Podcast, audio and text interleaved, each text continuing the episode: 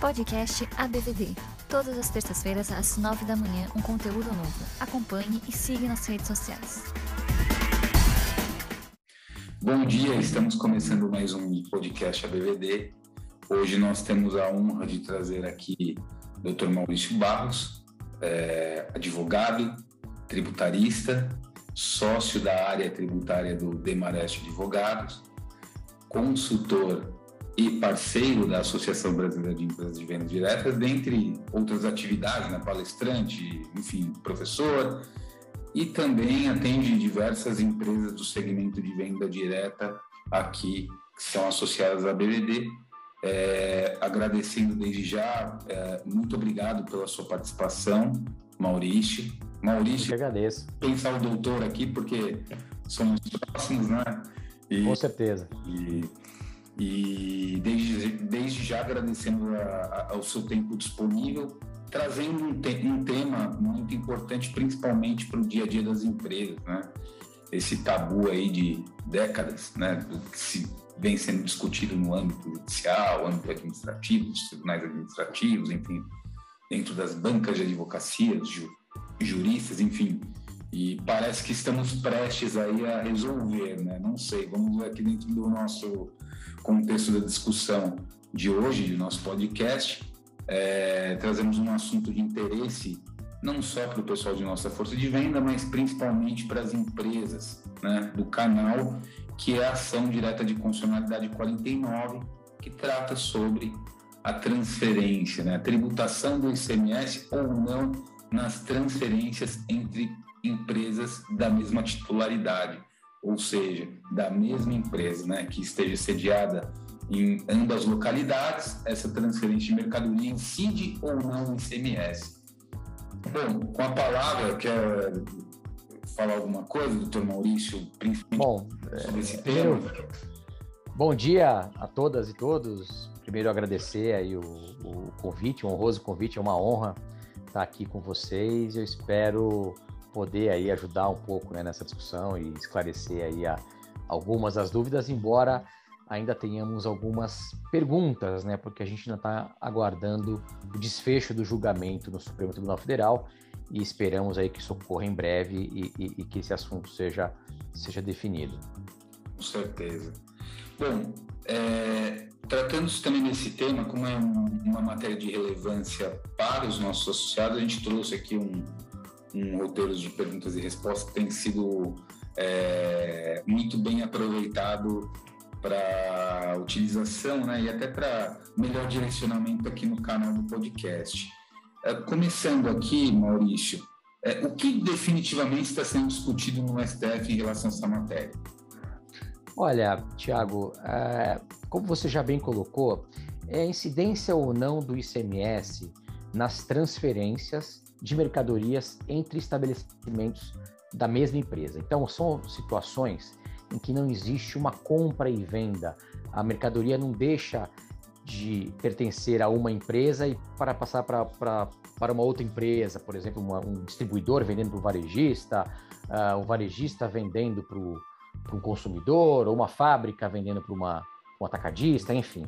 Aqui é o mero deslocamento da mercadoria entre dois estabelecimentos de um mesmo contribuinte. Essa questão, na verdade, ela não é nova. A jurisprudência, ela já é favorável à não incidência do ICMS nessas operações já há muito tempo. Na verdade, desde a época que o ICMS ainda chamava ICM, ou seja, antes da Constituição de 88.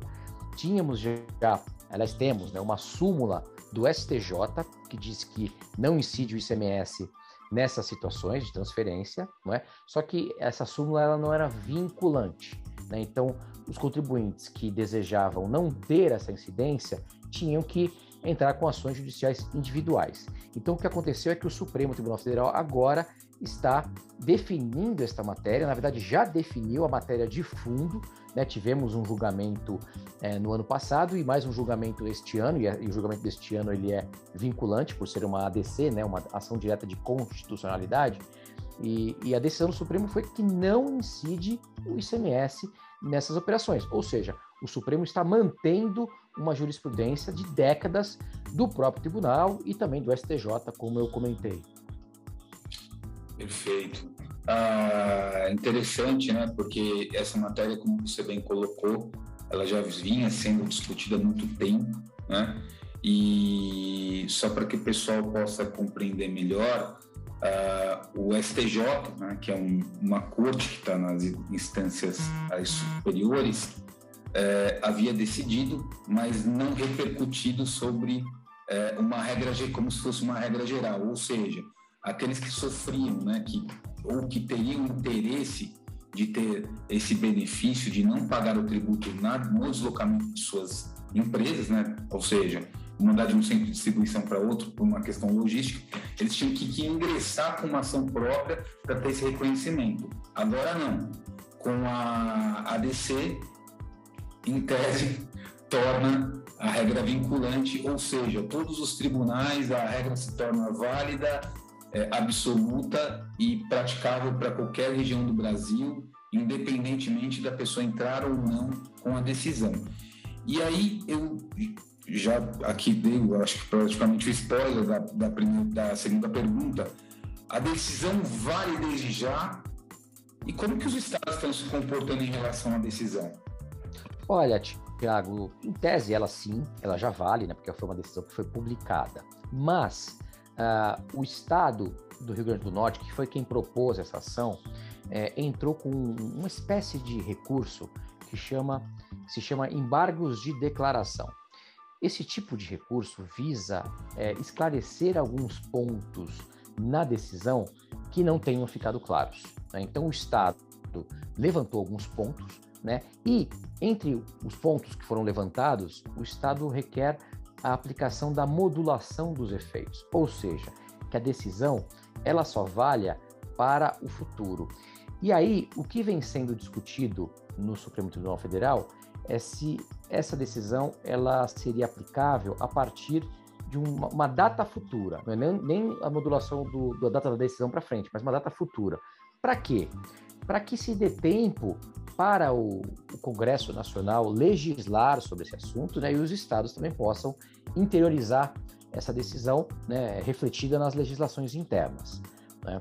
Ah, então, resumidamente, ela vale, mas tem esse recurso pendente e na prática, os estados estão aguardando o desfecho da decisão dos embargos né, para tomar alguma medida. Então, esses, esse, essa decisão ainda não está sendo aplicada pelos estados. Tá? Nem, existem aqui em São Paulo, inclusive, algumas respostas a consultas do Fisco de São Paulo dizendo que não ainda não vale né, para o Estado, porque ainda se aguarda o desfecho dos embargos.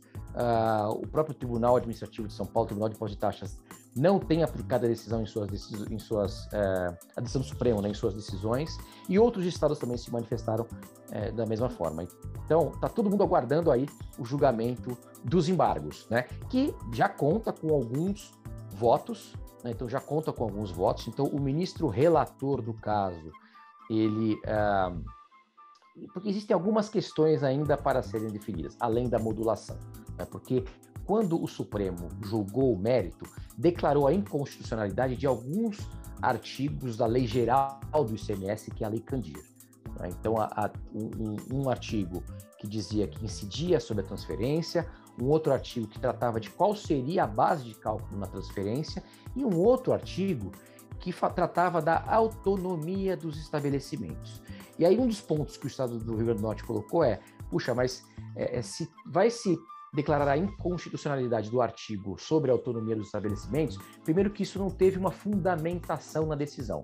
E segundo, que essa declaração de constitucionalidade deveria apenas ser aplicada para as transferências, ou seja, esse artigo da autonomia eh, do estabelecimento seria inconstitucional apenas naquilo que se referisse à incidência do tributo do ICMS sobre as transferências, ou seja, que se preservaria a autonomia. É algo que no, no nosso juridiquês diz declaração de inconstitucionalidade sem supressão do texto, ou seja, o texto não é eliminado da lei, ele permanece ali, mas ele é inconstitucional naquilo que ele é, regulamenta né, a incidência do ICMS nas transferências. Agora, é, é, persistiria ainda a autonomia dos estabelecimentos para fins de obrigações acessórias, fiscalização etc. Né? Então, é, a gente ainda tem essas matérias aí a serem definidas.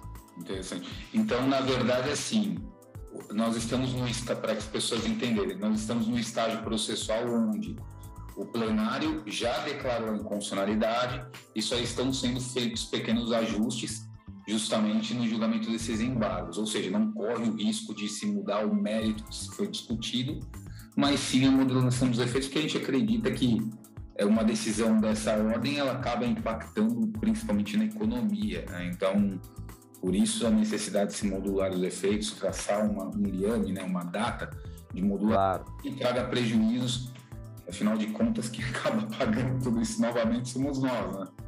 Então... Sim, exatamente. É, um ponto, Tiago, que chamou muita, causou muita preocupação foi com relação aos créditos. Né? É, porque assim, existe um artigo na Constituição Federal que diz que a isenção ou a não incidência do ICMS na saída de mercadorias acarreta a glosa dos créditos correspondentes na entrada. Então, se o contribuinte comprou a mercadoria tributada e revende isenta ou não tributada, ele tem que cancelar aquele crédito na entrada. Né? Ou se ele é uma indústria, os insumos que ele utilizou para produzir aquela mercadoria isenta ou não tributada, ele tem que é, é, estornar. Ele não pode aproveitar os créditos correspondentes. Tá? Claro, existe uma exceção para exportação, mas no geral, tem que é, é, ter o estouro. E aí muitos contribuintes se perguntaram, puxa, será que agora que não incide o, o ICMS nas transferências, eu vou ter que estornar os créditos, e aí se eu transfiro para um outro estabelecimento meu, aquele estabelecimento não vai ter crédito e na saída vai ter um novo débito, ou seja, contando todas as etapas né, da cadeia mercantil, a decisão seria prejudicial, porque acarretaria mais ICMS a ser recolhido, né, financeiramente falando. Né? Isso é um ponto que no julgamento dos embargos, nos votos que já estão disponibilizados, isso é uma questão que não vai ser uma preocupação, não deveria ser uma preocupação para o contribuinte, porque o que está sendo colocado, e até o, o, ministro Faquim, que é o relator, ele coloca ali, a transferência é como se uma, uma empresa deslocasse a mercadoria para em diferentes prateleiras do seu estabelecimento, né? Nada mais é do que um deslocamento físico. Então não é que existe uma não incidência na saída que acarrete a glosa do crédito da entrada. Na verdade, o que a gente tem é uma não operação mercantil, não ocorre operação mercantil. Então, é, esse artigo da Constituição e das, e das leis dos estados, a Lei Candir, que determinam que ah, o, o, crédito da entrada deve ser glosado, ele não se aplica, porque você não tem uma operação, você não tem uma saída no tributada, você não tem uma saída mercantil, você não tem uma operação. Então, os contribuintes, até o momento, podem ficar sim tranquilos com relação aos créditos. Né? Agora, como que você é, é, operacionaliza esse, essa manutenção de créditos? Não é? Porque se você tem um estabelecimento com, com, que vai dar uma saída sem tributação para um outro estabelecimento e o crédito ficar nesse primeiro estabelecimento, pode haver um acúmulo de créditos. Né? É, e aí isso pode ser um problema quando a gente falar de operações interestaduais. Do Estado, existe aí a possibilidade de centralizar a apuração em um estabelecimento, então o contribuinte conseguiria aí, de certa forma, aproveitar os créditos. Agora, quando a transferência é para outro Estado, ficou a dúvida de como se operacionalizar esse aproveitamento de crédito. Né? Então, isso é um ponto que ainda está em aberto.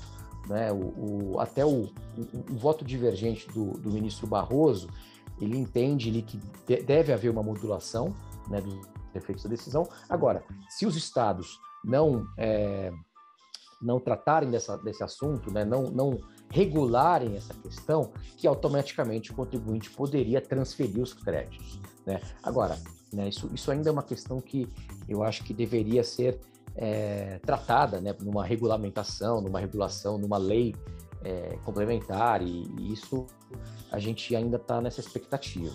Tá? Por hora, a proposta de modulação é que a, a decisão valha para a partir de 1 de janeiro do ano que vem.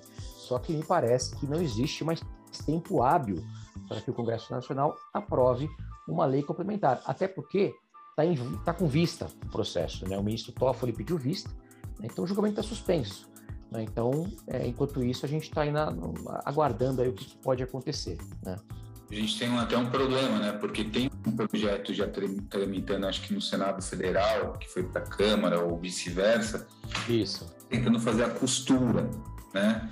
É, a gente teve a oportunidade que no episódio 2 ou 3 aqui do Papo com Autoridade de questionar isso até para o doutor Jorge Santos, que é o secretário do Estado de Alagoas, e realmente é tudo indefinido porque eles não sabem como vai regulamentar.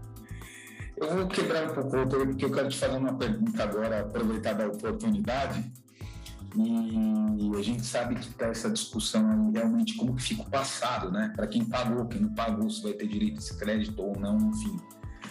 Mas a situação ela é tão complexa, né? Porque ela foi, eu acho que acredito eu, né? Na minha visão bem superficial, ah, como que se resolveria isso? Porque quando você está o ICMS embora nacional, cada estado vai lá usa a simetria da regra nacional e implanta no seu, no seu território. Então, existiriam, existiriam diversos mecanismos para coibir esse acúmulo de créditos. Já o passo, né, como você colocou, em operações interestaduais, como que nós faríamos isso, né?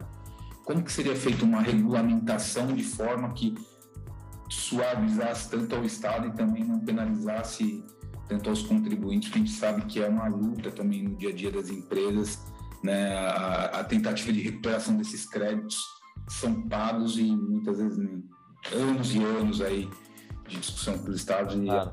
não vendo, né? Olha, Tiago, me parece que o caminho pela devolução de créditos, né? Então, é, havendo uma transferência interestadual, né? O crédito tiver que ficar com o estabelecimento remetente da mercadoria, né? É, e isso for definido via devolução desse saldo credor que seria gerado, não me parece a melhor solução sob a perspectiva dos contribuintes, porque a gente já tem uma experiência de devolução de saldos credores que é muito deficitária. Né? Os estados demoram para devolver, é, são, são pouquíssimas as, possibilidades de transferir para terceiros esses créditos. Então, não me parece, de novo, né, sob o ponto de vista do contribuinte, não me parece uma boa ideia que isso vá por este caminho da devolução. Não que a ideia seja ruim, a ideia de devolver em dinheiro é muito boa, é que ela não funciona. A gente tem já uma legislação né, que, se ela funcionasse para o, o, que a gente tem hoje, então, por exemplo, o contribuinte que, que é um exportador, né, a Constituição garante a ele a devolução desses créditos, mas a gente sabe que na prática, na teoria, é bonito, né? É, agora, na prática, isso não tem funcionado. Infelizmente, isso não tem funcionado. Então, me parece que ir por este caminho embora fosse o, o melhor do, do, do, no mundo ideal, fosse a melhor solução, a gente corre o risco aí de pragmaticamente ela não funcionar. Então, assim, eu problema, vejo. Né? E mais um problema criado. Uhum, claro, claro. E, e, aí, né, saiu o tiro pela, pela culata. E aí, é, o que, que a gente tem? Você também mencionou aí os projetos de lei complementares. Existe um projeto no Senado e um projeto na Câmara. Esses projetos, né, eles, ah, claro, ainda está em discussão, tem algumas emendas, tal, mas ao menos na, na, na propositura inicial desses dois projetos, a ideia seria é, facultar ao contribuinte destacar ou não o ICMS, não é? é o que também me parece, é, não sei se isso aí se acomoda bem no nosso sistema jurídico. A gente tem algo até parecido no, no IPI, né, uma, uma, uma situação lá que o contribuinte pode optar ou não por debitar o IPI nas, nas transferências, mas para o ICMS, né, principalmente quando a gente está falando de operações interestaduais, envolvendo mais de um estado, é complicado a gente é, é, falar que o contribuinte vai escolher para qual, qual estado vai arrecadar o ICMS. Né? Então a gente tem uma fragilidade aí até do princípio federativo, se a gente tiver uma, uma regra como essa. Me parece um pouco, é, um pouco também perigoso isso. E no fim, né, o, o, o Supremo está dizendo, olha, não tem a incidência. E aí vem uma lei e diz, não, contribuinte, é você que vai definir se vai ter incidência ou não. Então, isso pode ser, de alguma forma, até questionado.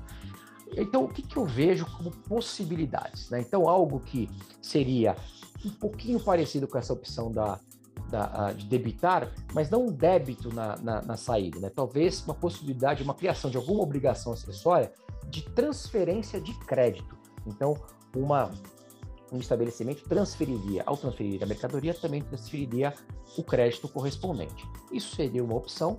E uma segunda opção seria criar alguma espécie de recolhimento antecipado do ICMS em nível nacional.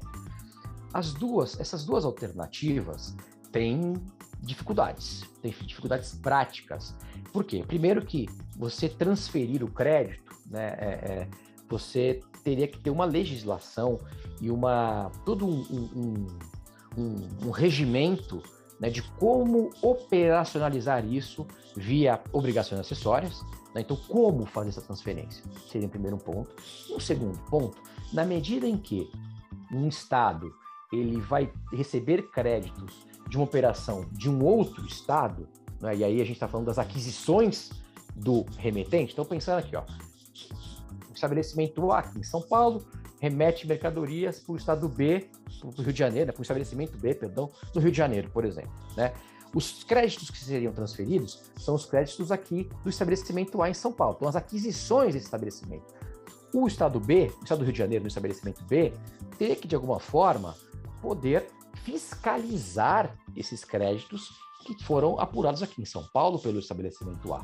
Então teria que ter alguma alguma combinação, algum tipo de convênio, protocolo, alguma coisa que permitisse com facilidade essa fiscalização, seja conjunta, seja do Rio de Janeiro, no meu exemplo, nesse estabelecimento. Então, isso teria que ter um arranjo com relação a isso aí, é bem amarrado.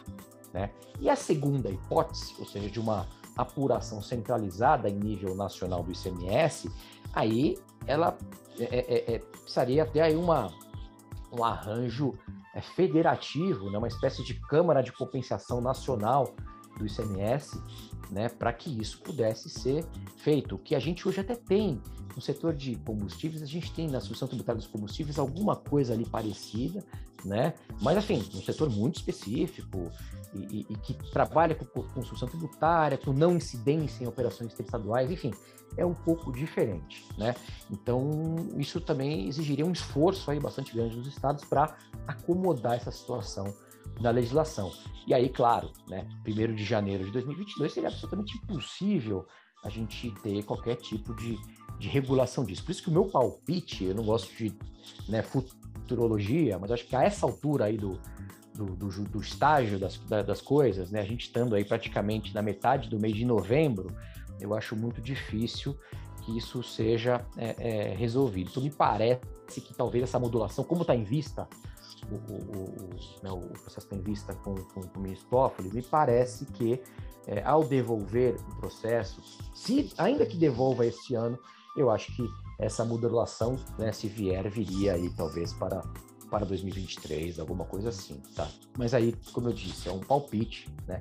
Pode ser que nem venha a modulação, essa, essa matéria ainda está em, em, discussão, não tem maioria ainda para isso, né? Então, é, teremos que analisar e acompanhar isso de perto.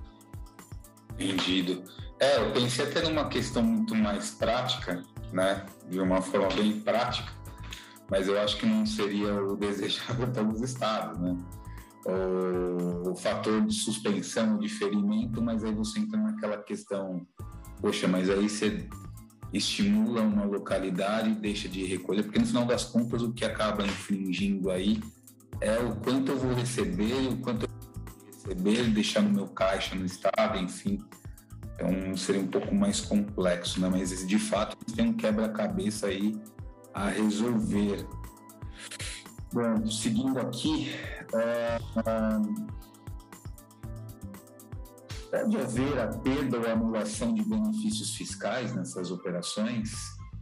Olha, essa, essa questão também tem aí trazido alguma inquietação para os contribuintes, né? Porque alguns benefícios fiscais, eles se baseiam na saída, né? Então, existem, por exemplo, créditos presumidos, né? Que são, é, é, que são outorgados né, pelos estados e se faz uma conta de chegada, né, de carga tributária efetiva. Então a saída vai ocorrer, a saída interestadual, né, vai ser, vamos supor, uma alíquota de 12%, que é a mais, é a mais comum, é, é, que um, tem aí um, um, benefício que uma conta aí de chegada seja sobre esses 12%, dá um crédito para que a carga efetiva seja 2%, 3%, alguma coisa é, nesse sentido, né? A partir do momento que eu não tenho mais essa tributação, porque o contribuinte ele transfere, ele não vende as mercadorias, ele transfere para o estabelecimento, então ele, em princípio, ele não vai ter mais esse débito de ICMS nessa saída e logo o benefício fiscal dele vai estar, tá, vai ser, seria anulado, né? Em, em se mantendo esse entendimento, esse contribuinte em específico que tem esse benefício fiscal, teria que fazer um rearranjo de suas operações de maneira que ele vendesse as mercadorias e não mais transferisse para que ele pudesse aproveitar o, o benefício fiscal. Então, sim, é, existem algumas situações específicas né, de alguns contribuintes que poderiam perder o benefício fiscal caso é, é, não, não alterem as suas operações. Agora, claro, a gente está sempre falando aqui dos benefícios legalmente concedidos, né? Aqueles que têm o CONFAS, tal, ou que foram aí convalidados, né, pelo, pela Lei Complementar 160, né? Então isso, isso pode acontecer. E, e aí cai por terra, né? Porque se você, ao longo de todo esse processo quase milenar de discussão, é, fala que não há a, o evento fático jurídico imponível da tributação, né? Ou seja, não há circulação é, da mercadoria, logo não há que se ter a tributação, logo não há que ter é, o aproveitamento desses benefícios fiscais, uma vez que não ocorreu o fato gerador. Né? Exato, é isso aí. É contraditório a gente manter essa visão de que, olha, não, aproveita o benefício fiscal. Não, claro. Isso seria uma não. por parte das empresas, né, de entender como ficaria. Uhum essa, essa é. lógica ou não, aplicação ou não desses benefícios fiscais nas interestaduais. É. é, e seria difícil imaginar uma situação, Thiago, que o, o, o, estabelecimento, nesse meu exemplo, o estabelecimento A e B, né, que o benefício que é dado ao, ao estabelecimento A, o estabelecimento A pudesse transferir né, via crédito, né, naquele meu exemplo de créditos né, sendo transferidos, é, para o estado B, né, para o segundo estado do estabelecimento B. Então, é, seria difícil o estado B aceitar esse crédito que é simplesmente otorgado ali, né? Então, realmente é, ficaria um pouco difícil aí trabalhar esse tipo de benefício, tá? Perfeito. É... Outra pergunta aqui, eu acho que essa é a mais cabeluda ainda, viu, Maurício? Como ficaria o recolhimento do ICMS-ST nas transferências? Essa foi uma pergunta que eu não consegui, assim, até deu uma cutucada meu amigo lá, Jorge Santoro, uhum. mas uhum. acho que devido, assim, a, a, a, falta de perspectiva do que eles vão fazer, ele não quis se comprometer até, né? Claro, claro. Olha, essa questão, Tiago, ela é curiosa, né? Porque também estão, tem se falado no mercado, né, que não vou é, eu não vou debitar o ICMS na saída, né, na transferência, né? Então, eu vou calcular o ICMS ST cheio, né? Então, tudo vai ser ICMS ST. Se eu transferir de um estado para o outro, né, eu vou é, é, é só calcular ST, né, para o estado de destino. Né? Aqui, a gente tem uma, uma discussão né, que, de certa forma, não, não é muito longe da questão do que fazer com crédito, né? Porque assim, no fim das contas, a porque vamos lá, só para colocar tudo na mesma página. Eu apuro o ST na minha saída, o ST e apuro o próprio. O próprio, ele é abatido, né, do, do, do ST. Então, esse próprio que eu, que eu recolhi, que é o meu, meu ICMS, na hora de eu calcular o ST com base numa, numa base de cálculo presumida, né, seja, seja um MVA, ou seja aí um, uma pauta, né, uma pauta é, aprovada pelo Estado, via pesquisas ou preço sugerido, enfim. É, na hora de eu, de eu abater, na verdade eu estou aplicando o que aqui? Estou aplicando não cumulatividade, né? É uma regra de ST, mas estou aplicando não quantidade, porque senão se eu pagar tudo para o Estado de destino, eu vou ter cumulatividade. Então, assim, na medida em que eu não tiver o ICMS na transferência, né, de alguma forma, ao invés de abater esse próprio aqui, eu teria que abater os créditos. Então, acho que a gente vai ter que criar é, alguma, algum mecanismo de abatimento que já seria para o próprio no destino, também virá um, um, um, por ST, também que se aplique para o ST, para que a gente não tenha acumulação. Agora, essa é uma questão que ela é legítima, mas eu me questiono, será que uma operação de transferência interestadual, na medida que é uma não operação, será que ela poderia desencadear a cobrança do ICMS-ST? Né? Então, isso, isso é, uma, é uma questão que eu, eu coloco eu coloco uma dúvida, né? porque se eu não tenho uma operação, tudo bem que eu, tô, eu vou pagar o para frente, né? mas eu não tenho uma operação, então me parece que o ideal seria que o ST ficasse no estado de destino, né? a apuração o estabelecimento do estado de destino, melhor dizendo, né? porque ali sim que, a partir dali, eu teria uma operação mercantil. Mas, assim, se a gente não tem uma, uma resolução nem para aquilo que é mais simples, né, que é o débito crédito ordinário do, do, da atividade do ICMS, essa questão do ST fica ainda mais em dúvida, né, como ela vai ser endereçada. Né? Então, é mais um ponto. Vinculada acessória à questão do ICMS próprio.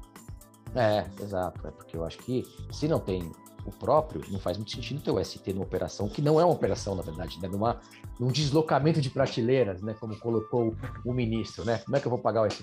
Deslocando de uma prateleira para outra, né? Não faz muito sentido. Agora, claro, tem estados que determinam que na entrada do estado, né, se a mercadoria tiver sujeito ao ST internamente, o destinatário tem que recolher o ST antecipado. Então, isso aí é uma questão que até o Supremo disse que é, ok, né? Eu sempre critiquei muito esse tipo de, de cobrança pelos estados, né? Eu acho que ela não, não se sustenta juridicamente, mas o Supremo entende que ela se sustenta caso seja é, é, é, imposta por lei. Né? O Supremo só disse que não pode ser via decreto. Então eu acho que é, é, pode ser que ainda tenha um ST no destino. Só que, claro, não tem próprio, né? Então, como é que vai calcular isso? Aí, de novo, a gente cai na questão do crédito. De alguma forma, o crédito do estabelecimento A, do estabelecimento remetente, tem que ser computado no cálculo do ST, porque senão você vai ter mais imposto sendo pago na cadeia do que deveria. Você vai ter cumulação de imposto, né? Então, é uma, uma agressão aí ao princípio da não cumulatividade. Né? Certeza. Eu te confesso que eu estou bem ansioso para saber como regulamentar isso, porque tem. Estamos todos. É um labirinto, né? É. Bom, mais uma pergunta aqui. Ah, com certeza, né? Eu acho que essa é uma pergunta fundamental, principalmente se tratando de ICMS-ST. É, é necessária a adequação das legislações dos estados? Sim, sim. Hoje as, as legislações dos estados prevêem né, a, a incidência na transferência, né? É, então eu, eu, entendo que sim. É claro que a, a adequação da legislação do estado, a partir do momento que a gente tem uma lei nacional tratando desse assunto em âmbito nacional, né, eu acho que fica mais fácil a regulação interna, porque o grande problema é justamente né, como operar isso nas, nas operações interestaduais. Né? Porque hoje, de certa forma, os estados já têm aí a, a apuração centralizada, né, a previsão disso, com base na Lei Complementar 87, mas tem, uma, tem previsões é, é, internas, claro, tem alguns procedimentos que o contribuinte tem que adotar, mas já existe isso. Então, nas operações internas, né, esse assunto não fica, essa questão não fica tão assim é, problemática né, sob o ponto de vista de débitos e créditos e não cumulatividade, né? Então, eu acho que é mais fácil a tarefa dos, vai ser mais fácil a tarefa dos estados de mudar a legislação interna, mas é, a partir do momento que tem uma, uma mudança, uma regra nacional. Né? Então, o desafio maior é da regra nacional. Mas sim, as legislações internas terão que ser adaptadas também. Tá? Perfeito. Com relação à autonomia dos estabelecimentos, como ficam as obrigações de cada estabelecimento? A apuração deverá ser centralizada nacionalmente, ou seja, em um só sistema, como talvez é o SPED hoje? Olha, Tiago, isso aí é uma questão que nem tem sido muito debatida, né? Mas eu acho que ela é. Eu acho que uma coisa pode levar a outra. Por quê? Como é que está hoje? Né? Decisão do Supremo, a decisão de mérito do Supremo. É inconstitucional o dispositivo da Lei Candir que prevê a autonomia dos estabelecimentos. Então, é, é, se a gente levar a última consequência, o ICMS é da pessoa jurídica na né, apuração, não é do estabelecimento. E sendo de uma pessoa jurídica, da pessoa jurídica, o que faria sentido seria uma operação, uma apuração única, o que levaria a uma apuração centralizada do ICMS em âmbito nacional. Tá? Então, a persistir a declaração de inconstitucionalidade deste artigo que fala da autonomia, me parece que até é, é, é desapareceria essa possibilidade de o, o, localmente o estabelecimento apurar o ICMS, de o estabelecimento ter que ter obrigações acessórias, ter que cumprir obrigações acessórias, como ter livros próprios. Acho que emissão de nota, não, né? A emissão de nota tem que emitir, mas é, é, para que ter uma apuração, livros de entrada e saída, né, de apuração é, é, é, é, locais, né? Acho que talvez só o de inventário, enfim, não sei. Né? Eu não sei se todas as obrigações acessórias que, que hoje existem poderiam ser exigidas se caísse a autonomia do estabelecimento. Agora, por outro lado, se o Supremo, né, o voto do ministro Barroso, que é divergente dos embargos, é, prevalecer, ou seja, só vai julgar inconstitucional autonomia para fins dessa incidência na transferência, para todo o resto ela persiste, aí me parece que é, subsistiria então uma apuração local, né, e todas as obrigações acessórias locais também permaneceria. Então me parece que essa decisão quanto até onde vai a inconstitucionalidade da, da autonomia dos estabelecimentos, ela pode é, é, dar a, a tônica do que vai acontecer com as obrigações acessórias. Os estabelecimentos, os estabelecimentos das empresas é, deverão cumprir todas as obrigações acessórias que hoje têm que cumprir ou não. Eu acho que isso também pode ser, talvez indiretamente, definido nesse caso. Né? Perfeito. Bom, temos mais duas perguntas aqui. Há chance de modulação dos efeitos dessa decisão? Sim, a chance. É, é, isso está na. Oh, desculpe. Se positivo, se daria e quais seriam os impactos para as empresas? Olha, é, assim como ocorreu com o julgamento da, da, da emenda 87, na verdade do convênio, teve um convênio né, que regulou a emenda 87, que é aquela emenda que mudou o, o ICMS nas operações interestaduais com o consumidor final não contribuinte. Então, antigamente, todo o ICMS ficava com o estado de origem, né? E aí essa emenda mudou para dizer o quê? Olha, uma parte é para origem e tem uma parte para o destino, né? Tem um, um, diferencial de alíquotas que fica para o estado de destino, dividiu o ICMS dos estados. É, essa matéria foi regulada por convênio. O que, que o Supremo disse? Não é matéria de convênio, é matéria de lei complementar. E aí o Supremo, na decisão, modulou para que ela só valesse a partir de 1 de janeiro do ano que vem, né, 2022. Muito bem. É, essa é a modulação que está sendo discutida no Supremo, para o caso também uh, das transferências. Né? Então, a, a ideia é dar ao Congresso Nacional um tempo para legislar e também aos estados para que não, primeiro, não percam a arrecadação e segundo, é, para que também possam, a partir do momento que o, o, Congresso legisle e eventualmente o CONFAS, acho que o CONFAS vai ter que regular alguma é, as obrigações acessórias, né, via ajuste CINEF, né, não convênio, mas ajuste CINEF, é o tipo de convênio. É, então, a partir do momento que, que é, é, tem toda essa necessidade de, de, de, acomodação da legislação e dos estados, então me parece que existe sim uma tendência de ocorrer essa modulação para frente, ainda que, né, a jurisprudência fosse pacífica. Se a gente pegasse, se a gente pegar né, é, é, o que, que leva o Supremo, o que deveria levar o Supremo a modular, é, segundo o Código do Processo Civil, é, deveria ser apenas o quê? Mudança de jurisprudência. Então a jurisprudência era no sentido, mudou, então vai modular para que se preservem aquelas relações jurídicas do passado, né? Que, que, que é, é, se enfim, que foram, foram aí é, é, aperfeiçoadas com o entendimento anterior. A gente não tem essa mudança de entendimento. Por outro lado, né, a lei das, das ações diretas de inconstitucionalidade e de constitucionalidade diz que o Supremo pode modular quando tiver algum risco aí de é, é, é algum problema na ordem pública, na segurança, enfim, são umas coisas, umas, umas hipóteses bem abertas, né? Então aí nesse caso seria essa essa linha a ser seguida. Então me parece que sim, né? Me parece que sim que há uma tendência de modulação. Isso já está lá na, na, na, nos embargos, né, no, no, nos votos dos ministros. E, e, o que, que afeta os contribuintes é que os contribuintes vão ficar em modulando para frente nesse, nesse sentido, que me parece que é o mais provável. Os contribuintes eles vão ter um pouco mais de segurança jurídica, né? Porque é, haveria o que uma, uma mudança né, de paradigma, muito provavelmente já com uma legislação é, né, construída com base no que foi decidido. O que não pode acontecer é modular e o Congresso não, né, o Congresso, Estados, Confaz, enfim, não é, é, legislarem até lá. Aí o contribuinte vai sofrer o impacto de uma insegurança, né? É o impacto da insegurança do que fazer. Porque hoje as cartas não estão todas na mesa, digamos assim, né? Então é, isso seria aí um causaria muita dúvida, né? Perfeito. Bom, por fim, questão federativa. Como distribuir o ICMS entre os estados nessas situações?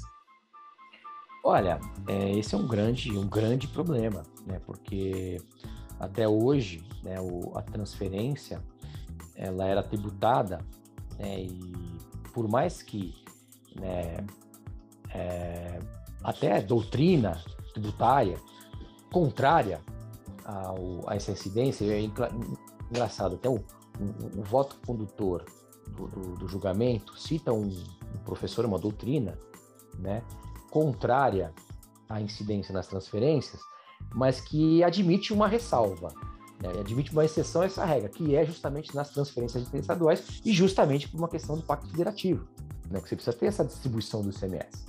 Então, assim, é, essa decisão de não ter o ICMS nas transferências, inclusive interestaduais, ela muda o desenho né, de distribuição de, de, de ICMS, do ICMS no país, e aí eu acho que só com uma, uma legislação que realmente é, permita uma transferência de valores, faça algum tipo de compensação entre os estados, para é, é, tornar aí um. para reequilibrar essa, essa situação. Né? Agora, não querendo ser pessimista, a gente tem desde a Lei Candir né, uma previsão para que é, haja alguma compensação a estados que perdem a arrecadação por conta das exportações. Né? Então, estados exportadores não têm o débito do ICMS. Né? Então, quem exporta muito, é, as empresas que exportam não debitam ICMS né, para o estado onde elas estão situadas. Né? Mas, muito, em muitos casos, elas adquirem mercadorias de outros estados, que vêm com o ICMS debitado, e esse debitado vai para o primeiro estado. Então, o estado exportador, ele recebe o crédito, mas ele não tem o débito, então ele precisaria devolver esse ICMS para o contribuinte. Né? E isso até hoje não está muito bem é, é, orquestrado, né? muito bem definido. Então, assim, é, temos um grande desafio, temos um grande desafio para recompor isso, né? Então, isso vai ser uma grande dificuldade, me parece. Perfeito.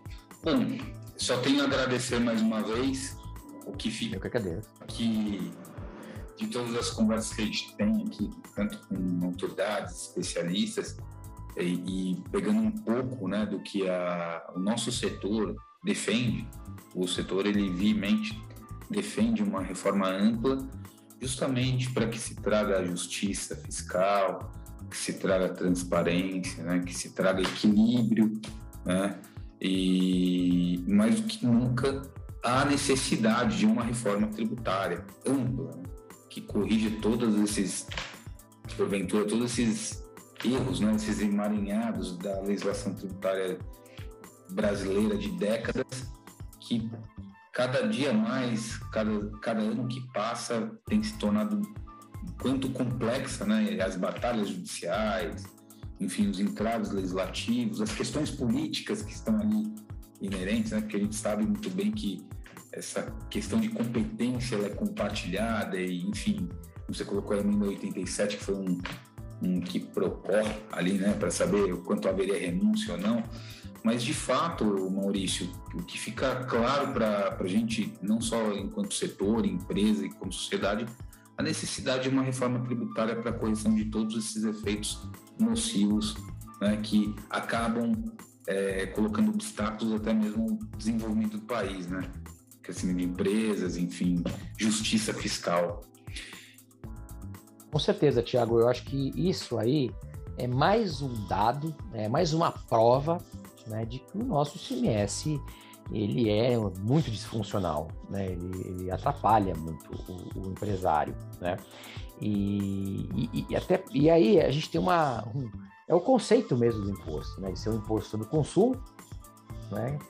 Descentralizado, ou seja, que não está não é arrecadado por um órgão é, é, centralizado central, né? E que enfim facilitaria muito mais a vida do contribuinte, né? Ele é descentralizado então ele causa todos esses problemas aí por, por termos aí 27 entes né, que acabam arrecadando, mas também legislando sobre e, e, interpretando de maneira de maneiras, né, que não são homogêneas. Então, e aí os, os associados conhecem muito bem os problemas que isso causa, né? Então é realmente um, é um, é um problema. Tomara que uma reforma venha para simplificar a, essa tributação, não só essa, mas como o nosso sistema como um todo. Né? Agradeço novamente, aí fico à disposição. É, um assunto que, para quem gosta, ficaríamos aqui horas discutindo. Sem dúvida. Os nossos agradecimentos aí a você, ao Demareste, por toda essa parceria de longa data aqui com a Associação Brasileira. Não foi a primeira, não será a última, teremos outros episódios aqui, outros eventos, enfim. E espero que vocês que estejam assistindo tenham gostado né, desse conteúdo. Acho que é um conteúdo do dia a dia, de, de recente repercussão aí para o dia a dia, a vida das empresas. Nos acompanhem lá nas redes sociais, estamos no Spotify, no YouTube, com todas as descrições de link, com todos os vídeos. E até a próxima. Podcast ADVD.